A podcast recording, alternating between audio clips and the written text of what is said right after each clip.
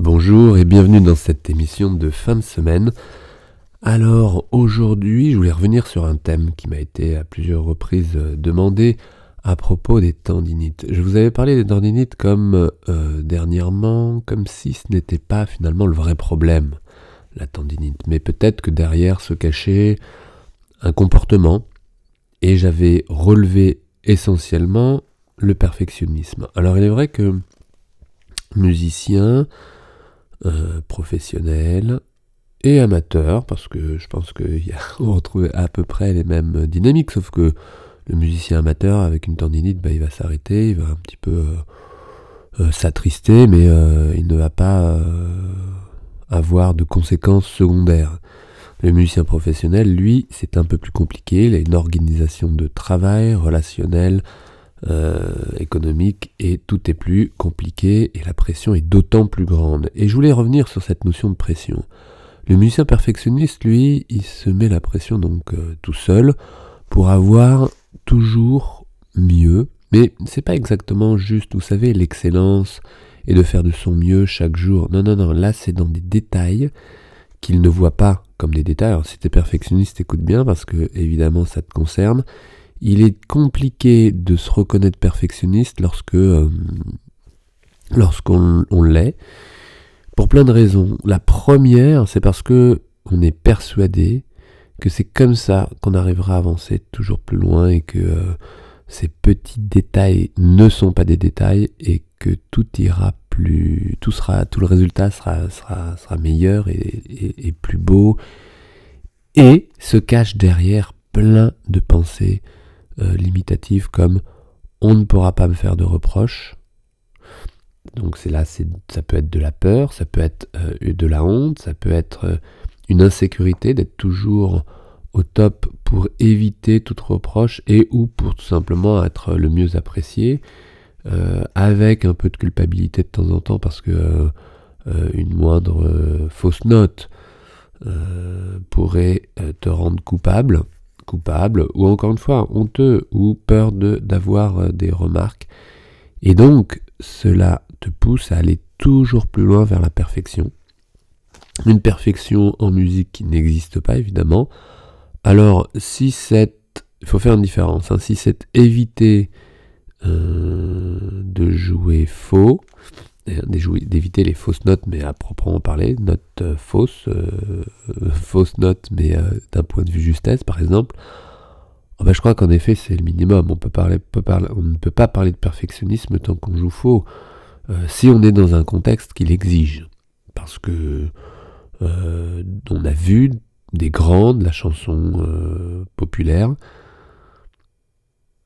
pour pas parler de la chanson française, des chanteurs chanter on peut dire pas vraiment juste. Donc on peut être très clair, chanter faux. Ou en tout cas bien déraillé dans certains cas. Et cela ne pose aucun problème. En tous les cas, aucun problème aux non-perfectionnistes et aux amoureux de la chanson. Par contre, euh, il est clair que euh, dans un autre registre, dans un autre contexte, jouer faux n'est pas acceptable. Donc, on n'est pas perfectionniste quand on veut jouer juste. D'accord? On joue juste on joue faux, euh, et en effet, ça se travaille. Mais à d'autres niveaux, à d'autres niveaux, euh, c'est hyper limitatif. Et si vous répétez inlassablement dans des positions pas optimales, mais en tous les cas, et c'est là où je, où je en venir, c'est que vous avez des personnes qui jouent dans des positions vraiment assez ergonomiques au niveau du dos, au niveau de la colonne, des épaules, de la main, et qui arrivent à se faire des tendinites.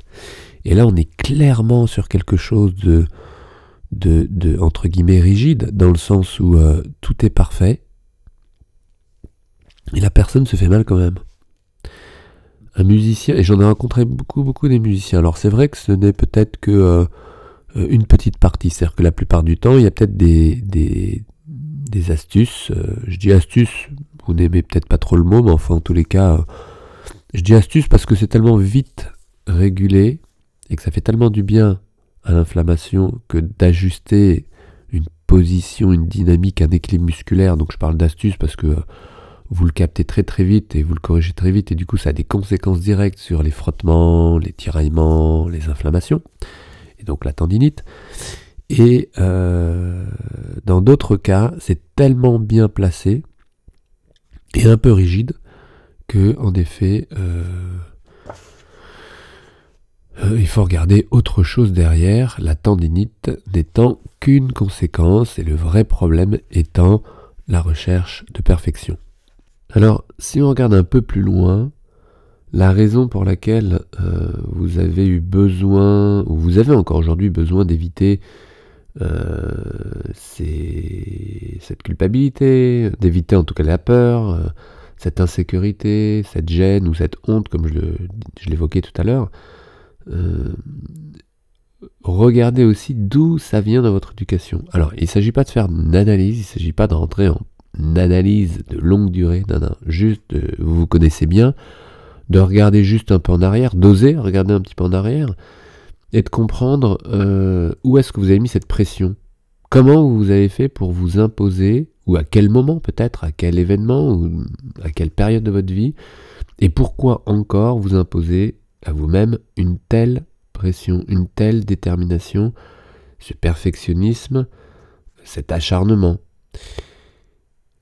Où est-ce que dans votre euh, histoire de vie, euh, cette euh, tristesse, cette colère, d'où est-ce que ça vient et pourquoi elle n'a jamais disparu? Et cette émotion forte, peut-être un petit peu cachée, que vous n'exprimez peut-être pas complètement. Je discutais avec un ancien hier, un ancien, un homme de 90 ans, qui avait, alors c'est un, cas un petit peu particulier parce que 90 ans, j'en rencontre pas tous les jours. Euh, en tout cas avec ses problèmes de nuque et d'épaule, vraiment un problème assez classique. Une tension telle au niveau cervical, mais vraiment énorme. Et évidemment avec la particularité, c'est que c'était pas uniquement dans l'utilisation de ses mains, mais c'était tout simplement dans la marche. Parce qu'en effet, à 20 ans, euh, des tensions de nuque, ça ne vous empêche pas de marcher. Sauf que lui, petit à petit, et depuis 4 ans à peu près, il n'était plus du tout euh, dans la capacité de faire plus de 5 mètres de marche. Vous imaginez 5 mètres sans avoir une tension, pas une douleur dans la nuque, non, une tension insupportable au niveau de la nuque, qui lui amène des tiraillements sur le crâne jusqu'au niveau du front donc presque comme des maux de tête, donc presque un étourdissement. Enfin bref, il était limité depuis 4 ans, il ne sortait plus de chez lui, ou presque, tellement c'était insupportable. Et donc, euh, bah, les massages évidemment n'ont servi à pas grand chose, si ce n'est d'avoir un contact avec euh, cet homme euh, très clair qui a toute sa tête et qui est hyper. voilà, hyper. et en même temps, avec une position de tête basse, en effet, un peu courbée, un peu syphosée, et en même temps avec un aspect un peu pessimiste. Hein. Depuis 4 ans, ça fait 10 ans qu'il euh, a cette problématique-là, et 4 ans qu'il s'est renfermé sans plus pouvoir tellement marcher. Et pourtant, il a toutes ses capacités entières de marche. Et cette chute de la tête en avant va vraiment avec son côté euh, ok je baisse les bras là il baissait la tête et c'était un cercle vicieux je dis c'était parce que ça y est ça y est avec un petit peu de, de clarté il euh, commence à sortir mais euh, à sortir à sortir bah, à marcher un peu plus c'est à se rendre compte que oui ça peut être différent. La première clé c'était vous voyez, et c'est pas tellement au niveau euh, mécanique, bien sûr, que je lui ai demandé de redresser la tête, mais je lui ai dit euh, tête haute et euh, je sais plus comment je lui ai dit, mais tête haute et, et, et, optimiste. Optimisme. Alors, pourquoi je disais ça? Parce qu'il avait lui-même évoqué ce côté un peu pessimiste.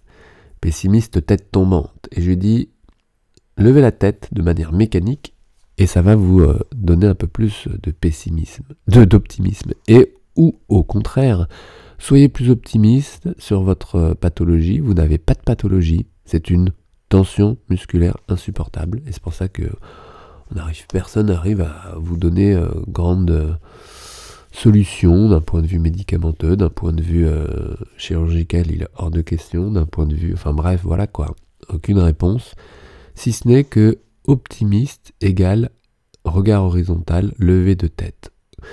On l'a travaillé de position allongée pour vraiment allonger la colonne vertébrale en évitant des gros coussins sous la tête, mais vraiment d'aller progressivement vers une position à plat. On fait la position de la sieste, pour ceux qui la connaissent, vraiment d'étirer les pectoraux, d'assouplir, d'ouvrir, et surtout d'amener au niveau euh, de la tête un côté très optimiste sur cette récupération de la marche. Et déjà, il marche euh, euh, beaucoup plus, c'est-à-dire 15 mètres, 20 mètres, donc c'est déjà énorme. Et ensuite, et surtout sans douleur. Et c'est là où l'optimisme revient. Donc évidemment, le lien entre des progrès et de l'optimisme, c'est lié à redevenir optimisme sans progrès, sans amélioration, quelle que soit votre problématique, sur une tendinite, sur n'importe quoi. C'est compliqué, c'est pour ça que j'aime proposer une double entrée, une entrée purement mécanique, ergonomique, technique instrumentale, pour directement alléger le geste et alléger l'inflammation et ressentir moins de douleur et sentir l'amélioration, mais directement en lien avec le comportement. Sinon, sinon on tourne en rond. Si vous laissez une cause, et je vois pas une cause plus importante l'une que l'autre, physique, euh, émotionnelle, je pense que les deux sont à prendre en compte. Euh, voilà, et ce, cet homme, puisque je parlais de colère, cet ancien, euh, plein d'expérience, parce qu'à 90 ans, en effet, on en a de l'expérience, on en a un regard sur la vie, on en a de l'avance par rapport à des, euh, bah, des expériences, c'est pour ça qu'on parle de, personnes d'expérience. Eh bien, euh, il avait ce, cette, particularité, qui n'est pas très originale, hein, mais de ne pas exprimer tellement les petites choses qui le dérangeaient au quotidien. Et il en avait des petites choses. Quelle que soit sa pratique, il en avait. Tellement ces petites choses, il les gardait pour lui. Aucune expression d'énervement. Et pourtant, il était énervé, il était plus qu'énervé, il était même déprimé. Et donc, cet énervement, il le gardait pour lui.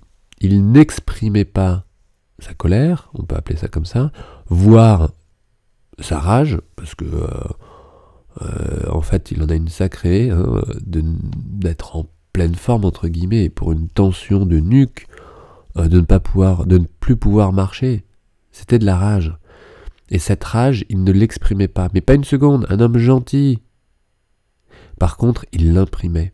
Il l'imprimait à l'intérieur, et il l'imprimait physiquement à un niveau où il y avait un petit grain de sable mécanique, une tête un peu penchée, dû un petit peu à une...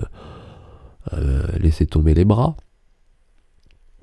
Et ce petit grain de sable était envahi par la rage, si vous me suivez, et installer des tensions énormes à ce niveau-là, des tensions qui allaient jusqu'à le limiter dans sa marge, donc dans sa vie quotidienne, euh, une horreur.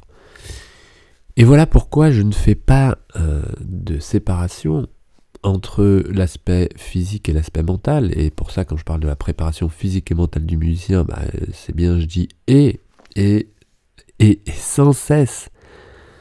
Euh, ouvrir la porte des deux côtés. C'est pas l'un ou l'autre.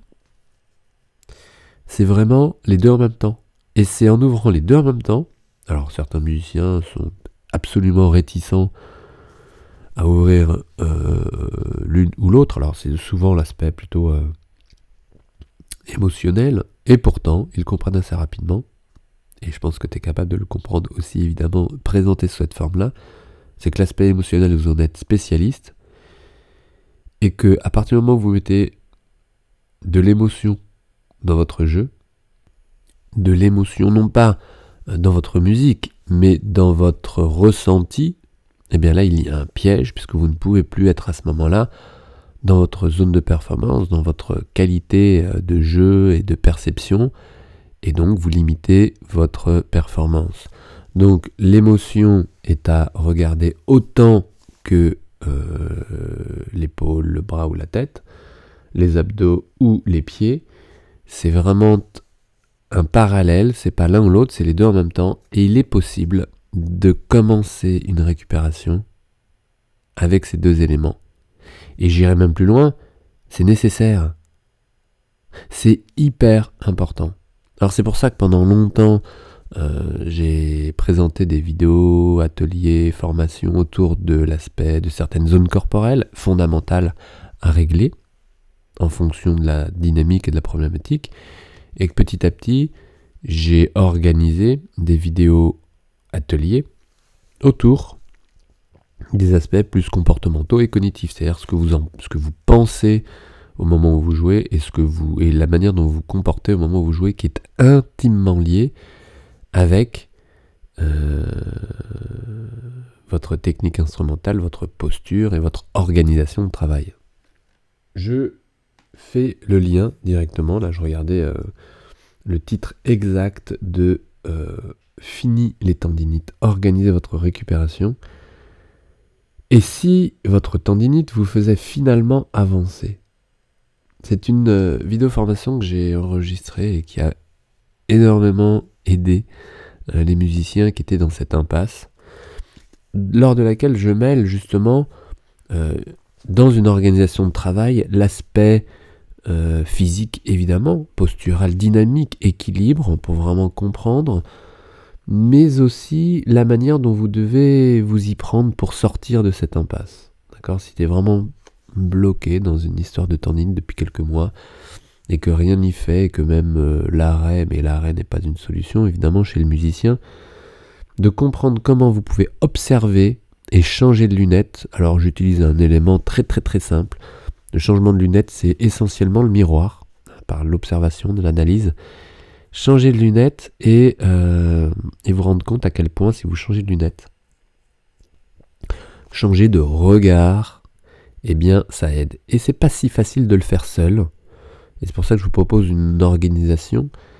Et, euh, et, et, si vous voulez aller plus loin, si vous voulez plus d'aide, euh, d'envoyer suite au suivi de la formation un petit bout de vidéo alors ça peut être un lien sur YouTube hein, d'une vidéo existante ou de quelque chose justement de plus récent en ayant intégré les différentes techniques présentées pour que je puisse vous donner un retour, un feedback vidéo pour que vous puissiez avancer évidemment et sortir de cette impasse.